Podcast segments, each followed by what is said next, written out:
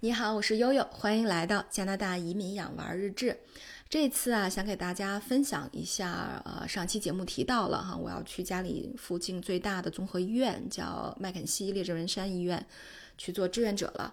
呃，那么，呃，申请志愿者啊，是我一直以来到加拿大以后的一个打算。呃，那么其实很多华人到了。呃，加拿大以后哈，在没有工作经验的前提下，你可能找工作不那么容易，或者说自己的时间安排又不是那么的方便。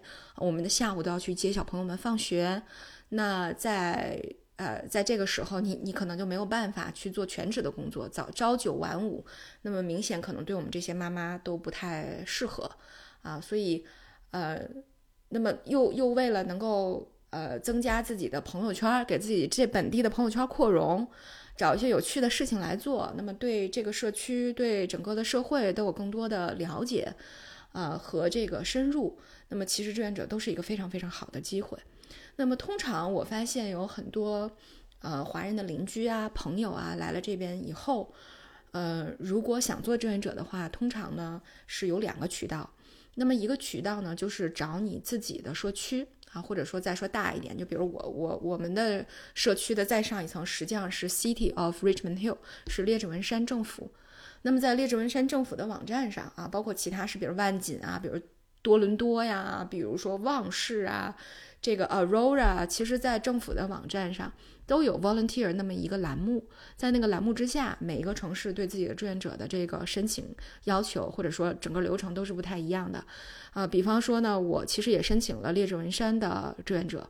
那么你先要去这个政府网站上，把你自己的这个信息、个人信息，呃，呃，是相当于提交进去啊，提交一个申请。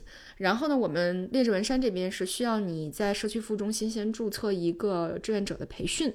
OK，我也注注册了这个培训，那么我也去培训了，培训的非常非常的详细，呃，除了这个老师的这种 online 的现场的，就是 online 的培训以外呢，还有一些这个 online 的课程啊，你要去完成，比如说怎么怎么做这个客户第一的服务啊，这边客户第一呢，会有一些客户有一些特殊，就是你的你的客人会有一些特殊的要求，呃，或者特殊的需要，比方说残疾人啊，残疾人是怎么定义的？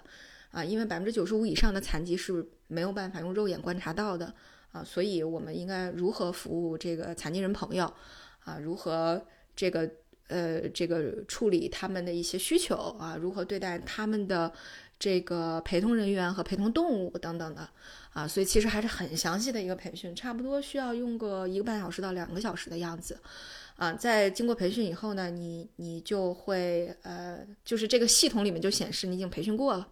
啊，但是你还要完成什么呢？你还要完成一个就是警察局的无犯罪记录的证明，一个调查。啊，这个你是自己去警察局也好，是在网上申请也好都行。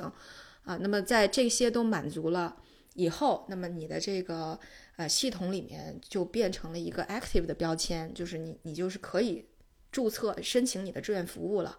那么这个时候就会就像找工作一样，就会有很多这个列表职位的列表放在你这个。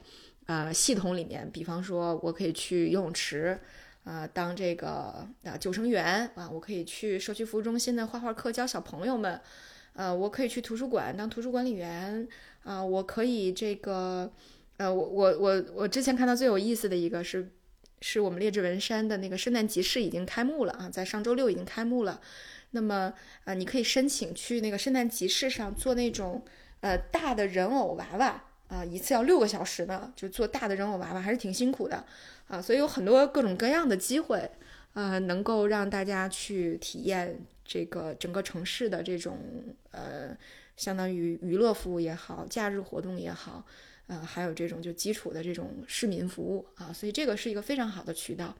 那么还有一个渠道，就是孩子们上了这个 homeschool，上的这个小学或者是中学。啊，就是大家带孩子去注册的时候，呃，学校一般会发给家长一个志愿者申请的一个表格，就是鼓励家长们过来做志愿者。那么这个志愿者，我我没有参加过学校的志愿者啊，但是呃，Maggie 的好朋友，他们家是从这个巴基斯坦过来的，呃，过来时间也不长，大概有呃半年多的时间了，比我们今年回来早回来了两个月。那他们家应该在这待了有十个月了。对，然后他。的妈妈在呃我们万圣节出去要糖的时候就跟我讲，他说他向这个社会迈出的第一步就是到学校去当志愿者。确实是哈，我们呃再去学校参加一些呃这个活动，比如说艺术节呀，比方说每年的这个呃游园会呀，我都看见看见过他在那儿当志愿者。啊，他说其实这是一个很好的机会。他说，但是悠悠你要记住，其实这个机会或者说这个内容怎么样都不重要，重要的是你要从家里走出去。他说你一定要从家里走出去，不能成天到晚的在家里待着。啊，所以其实他当时也给了我挺多鼓励的，包括他现在，因为他是个会计师啊，也已经找到了一个工作，呃，就跟我讲说，实际上志愿者的这个呃服务经验对你找工作也是有益处的，对吧？至少你知道，呃，这个大概的。比如说，客户服务的大的规则原则是什么啊？企业文化，整个社会的这种文化价值观的主流是什么？大概人们在职场里是怎么样互相交流的？是一个什么样的企业文化？什么样的氛围？他说：“你你这方面的准备总是要有的。”哎，我觉得他说的挺好的啊。然后就好就在他说完的第三天，我就收到了这个呃医院的志愿者申请的这么一个回复，邀请我了去参加面试。于是，我我们现在说说这个医院的志愿者。其实，在医院做志愿者可能是最难的啊。为什么这么说？首先呢，呃，医院的志愿者是竞争竞争最激烈的。为什么？因为大家知道，加拿大整个社会对什么样的职业的呼声是最高的？是医生，对吧？是医生。所以，孩子们想要当医生，除了你的成绩要出类拔萃，特别是生物类的成绩。要出类拔萃，那么你在申请 MD，在申请医学院的时候，最最最重要的，或者说国内的学生为什么到了北美没有办法申请临床医生啊？这是我研究了也已经三四年了这么一个课题，就是因为他们在本地没有办法积累相关的实习经验，而实习经验几百个小时的实习经验对申请医学院非常非常的重要啊！这是为什么？啊，那么这。为什么？这这这是为什么？就所以那么多人，那么多孩子们想申请医学院，就导致了那么多孩子们需要储备他们的志愿者小时数在医院，啊，于是就导致了医院的志愿者申请的这个竞争非常非常的激烈，也导致了为什么就连志愿者居然都有面试，而且那个面试当时通知我的是半个小时到四十五分钟，啊，时间非常的长。也相当于一个正经的 job interview 了啊，相当于一个找工作的面试时长了，啊，所以在收到这个面试以后，我还是挺激动的啊，因为我我申请的一个是离我们家近，一个是这两个医院在整个约克地区的风评非常的好，呃，它也是综合性的医院，因为我调查了一下啊，它有呃内科、外科，然后这个呃包括这个生殖中心啊什么之类的都有，的，那也就说明它是一个综合体，医院的占地规模也很大。啊，包括我们，呃，它有旗下有两家医院，除了列治文山医院，在旺市还有一个非常新的医院。啊，我记得，呃，我们搬到列治文山第一次去旺市那边玩的时候，经过那个医院，我还跟我先生说，我说我的目标就是未来能够在这个医院当个 HR，我就很满意了。啊，离家里又不远，医院又是新盖的，那么漂亮，哈，一点不比那个我我在上海服务的这个医院的规模小。啊，我说这个我我觉得挺好的，嗯。对，所以有了这样的心气儿以后，你就会很注意啊，医疗机构发布的一些志愿者的机会。那我申请的呢，就是列治文山医院全年志愿者的这样的一个机会，它叫 year-round volunteer，也就意味着你要像上班一样在那儿做 shift 做轮，就是时间上会要给你排班的啊。所以其实这是一个比较大的医院，又是一个比较长时间的项目，这是它特别吸引我的地方。好，然后我们再说回来这个面试哈。呃，然后我们再说回来，还有哪些这个为什么在医院当志愿者难？第一个就是说它的竞争激烈，第二个就是他的要求很高，他对你的要求啊，不仅包括可能有一些软硬技能的要求，有一些可能需要有一些医学背景啊，或者说相关的一些经验，那么他还。在就是我们刚刚讲的，在你自己城市做志愿者的时候，你要去做这个无犯罪记录的这个开这个无犯罪记录证明。除此之外，医院还要求你要开这个，呃，这个这个健康证明，啊，这个健康证明呢，就要排查你有是不是结核活动期，啊，有没有打过乙肝、甲肝疫苗，有没有接接种过这个这个 fully vaccinated by 各种各样的疫苗。就 fully vaccinated 就是说你你比如麻风腮的疫苗，你是不是已经全接种完了？他要求的就是全接种完了。所以这个其实也很麻烦，为什么呢？因为你看，就是中国我们几乎所有人都打了这个。卡介苗打了卡介苗以后呢，你在这边做这个结核活动期的皮试的时候，就非常容易就阳性了。阳性完了之后，你要么验血去证明你不是个活动期的结核，你只是打过疫苗了有抗体了，或者去拍胸片。所以这个这个就非常的麻烦啊。所以在体检这方面呢，就就会。很复杂，所以这是大家在选志愿者的时候，通常可能很很懒得去申请医院的志愿者，也是有这么一个原因的啊。那么，呃，这是这方面。然后另外一方面呢，就是还有他的培训要求非常高。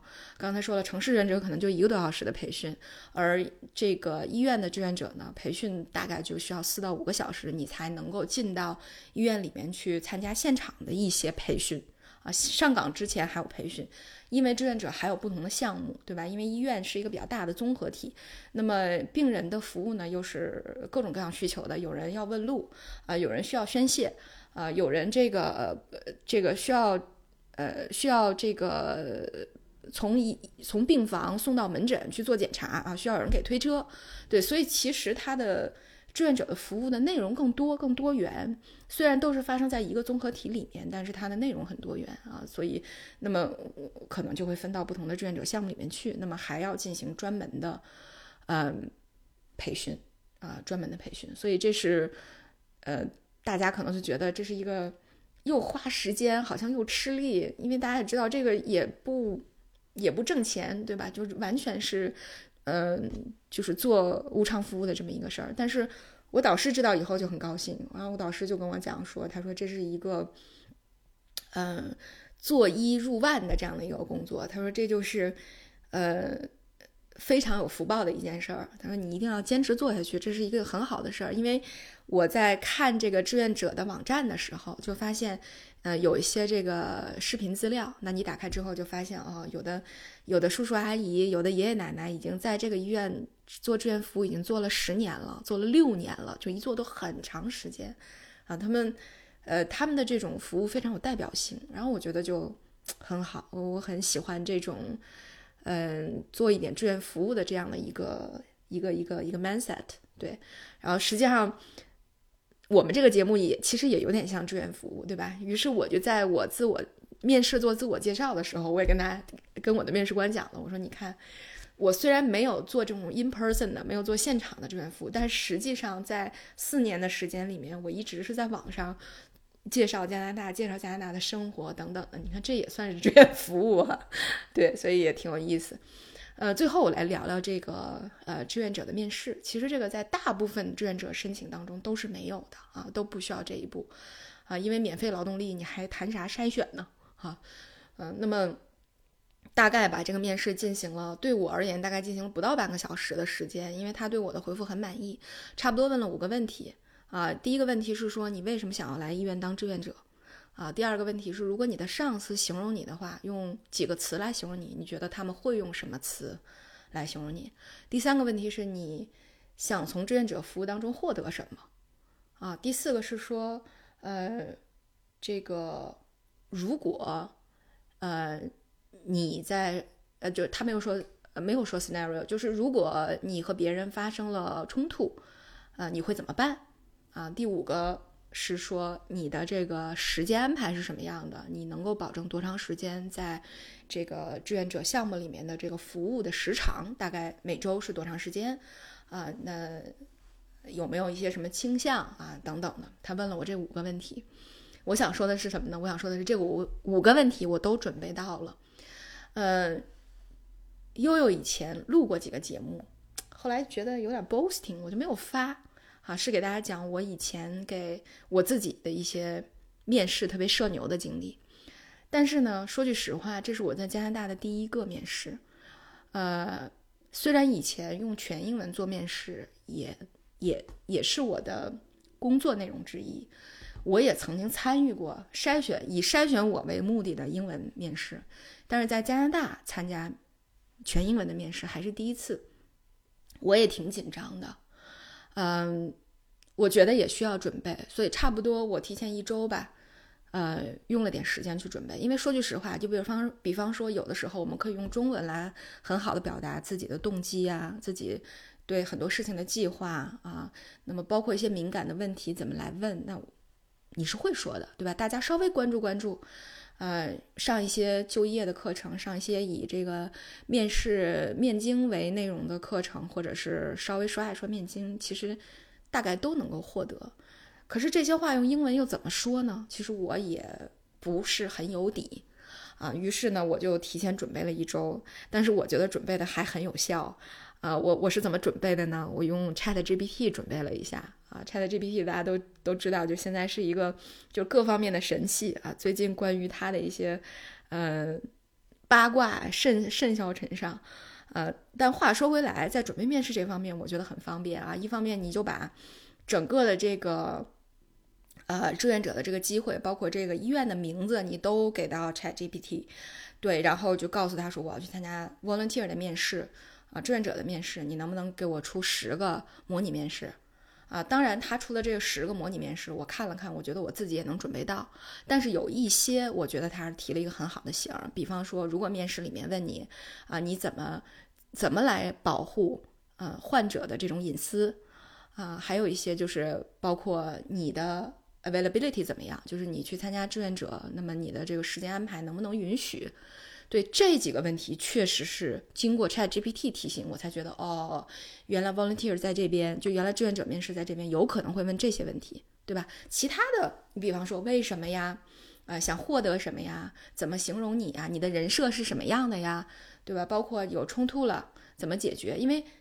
因为在医院里面，医患关系、解决冲突、降级冲突的这种沟通技术，这都是非常重要的内容。我以前在我这个国内的工作也做过很多大量的这方面的工作，其实这块的积累是有的，对吧？我自己也能够预判，呃，他的预判，对吧？所以实际上这几个问题准备了，但实际上有的问题是之前我是没有想过的，通过 ChatGPT 还是呃。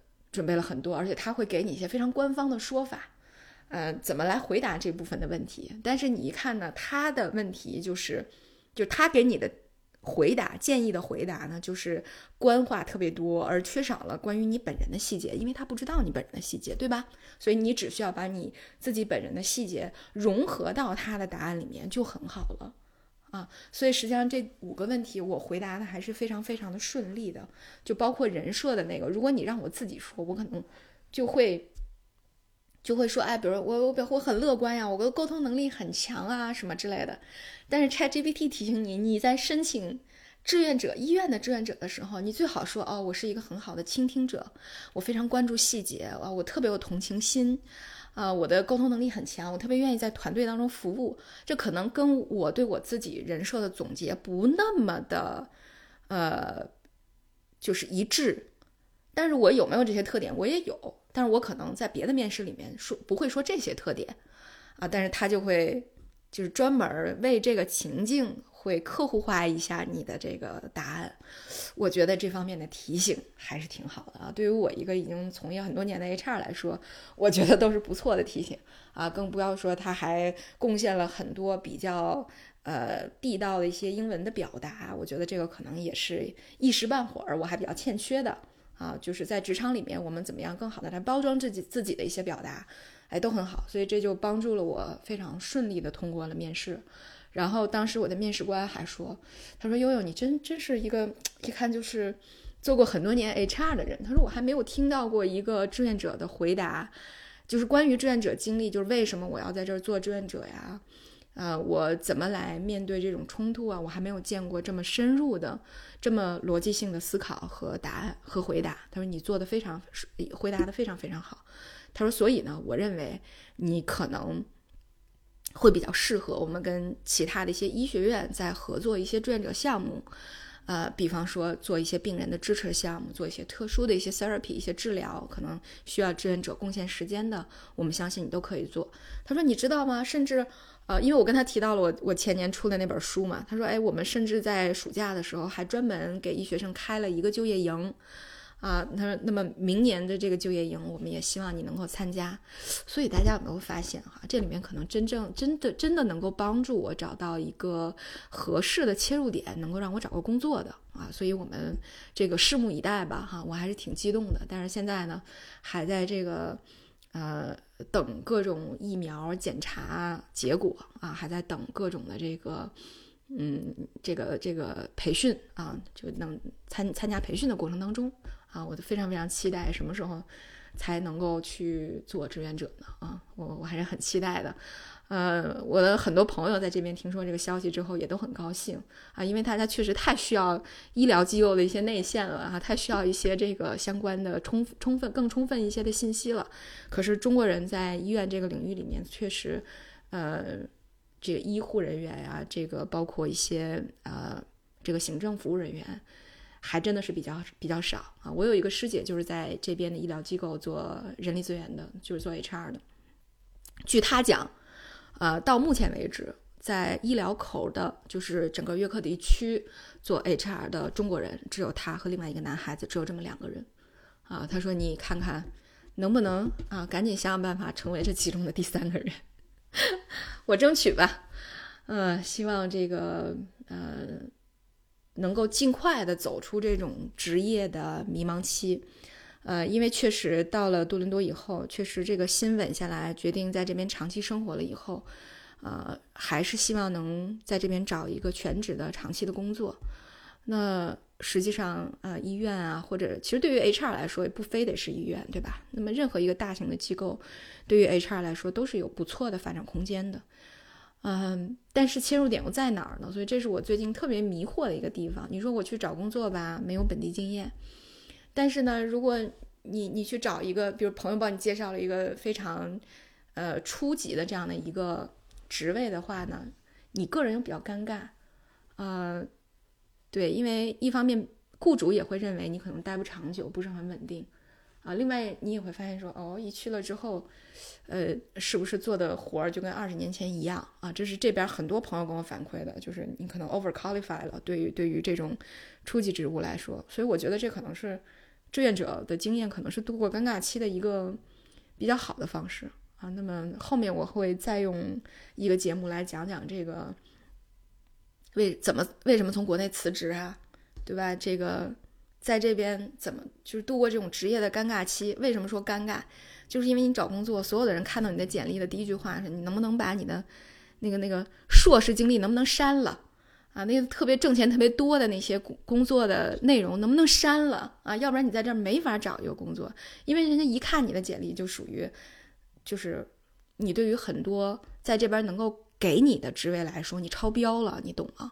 所以就很多很多人都说你能不能删了？包括你去这个呃新移民的这个服务中心，你找一个职业顾问，人家一上来第一句也是让你删了啊，删了国内的这个，删了那个。可是我就觉得这删了就不是我了。我作为一个 HR，我特别关注我自己的人设，所以这是我为什么认为我的目前这个这个状况非常的尴尬啊。以前我也跟很多同行，包括在这边工作找工作的朋友们聊过这个问题，就大家都有这样的一个尴尬期，关键怎么度过？有的人是通过呃这个上学，对吧？有的人是通过把我的执照转成加拿大的，对我我现在正在做这件事儿。对吧？有的人是通过志愿者，有的人是通过实习，有的人是通过先找一个华人的公司先工作两年，然后再换换。很多人有很多的方法，但是呢，我目前还在摸索的过程当中啊。那个我也没想到，好像作为一个已经超过五年的老移民，现在还在迷茫，还在节目里面跟大家分享职场的这块的东西。嗯，多多少少好像也有点有点。多多少少会有点落寞哈，那么我们以后再讲这个尴尬期的各种各种心情和各种有趣的故事啊，因为确实关于这个的，就是关于我辞职然后来这边找工作，还是有挺多段子想给大家分享的，好吧？那今天我们的节目就到这里了，感谢大家的关注，我是悠悠。